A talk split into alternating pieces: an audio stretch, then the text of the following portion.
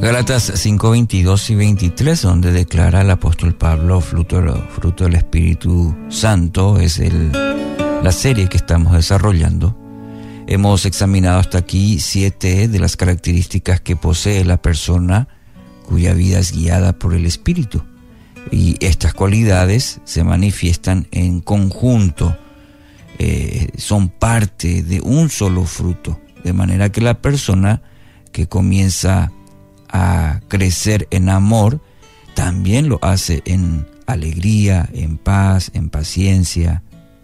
La transformación que obra Cristo en esta vida es completa, es completa y afecta todas las áreas de su carácter. Y hoy nos acercamos a la cualidad que algunas versiones lo traducen como mansedumbre. Eh, y se trata de una característica que combina la ternura, la delicadeza y la amabilidad. Es la cara opuesta de la arrogancia que mira con desprecio a los demás y que busca la forma de manipular y de dominar a los de su entorno. Es totalmente lo contrario a esto.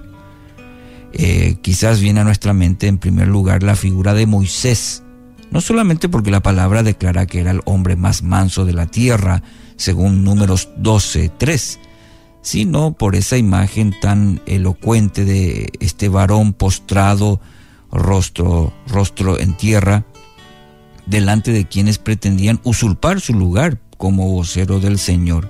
Es impresionante cuando uno lee la historia de Moisés, cuántas veces eh, sufrió esto por, inclusive por su propia familia y él tuvo esa mansedumbre de no tratar de eh, juzgar o pedir la sentencia contra las personas que le deseaban el mal o que le hicieron el mal, por citar un ejemplo.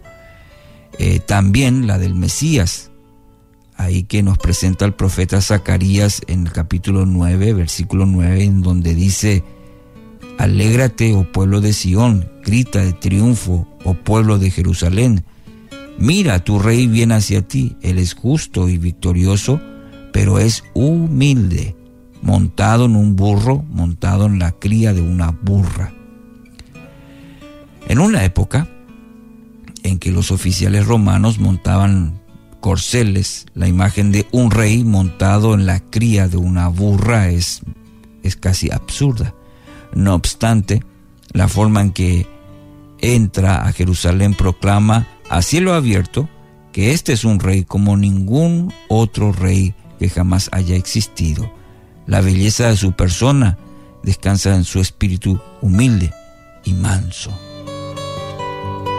Y querido oyente, Jesús nos invita como discípulos a acercarnos a Él para aprender de su mansedumbre.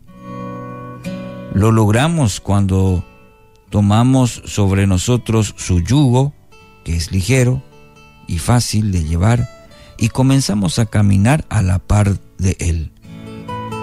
Y este proceso importante, llamado proceso en nuestra vida, de, sí, proceso de aprendizaje, no pasa por incorporar conocimientos sobre el tema, sino por observar la forma en que Jesús responde a situaciones, por ejemplo, de agresión, desprecio, descalificación, inclusive humillación. En su manera de manejar estas situaciones que encontramos en la palabra, también nosotros comenzamos a descubrir un camino mucho mejor al que estábamos acostumbrados a recorrer. Aquel que consiste en defender a capa y espada, como se dice, nuestros derechos eh, frente a los demás. Pero fruto del Espíritu, la humildad, la humildad de espíritu, mi querido oyente, es el resultado de poseer una correcta perspectiva eh, acerca de quiénes somos, la que procede del corazón del Padre. Tener ese concepto, definición, perspectiva, como sea, pero de, de quiénes somos. Y eso solamente la obtenemos en una buena, correcta cercana relación con el Padre. No requiere de exageradas expresiones de lo vil y despreciables que somos. Sabemos que somos profundamente amados, pero a la vez somos conscientes de que este amor es para es para también nosotros extender ese amor. Recibimos de gracia, lo extendemos de gracia. Lo aceptamos como un regalo del cielo y lo celebramos a diario. Señor Dios, en un mundo lleno de agresión, de maldad, revístenos en este día de mansedumbre, de ser humildes, que nuestro espíritu tierno y apacible traiga santidad y, nos revista el corazón que tanto también vivimos atrapados en la angustia y la amargura. Revístenos, sánanos y que seamos humildes según tu palabra. En el nombre de Jesús. Amén.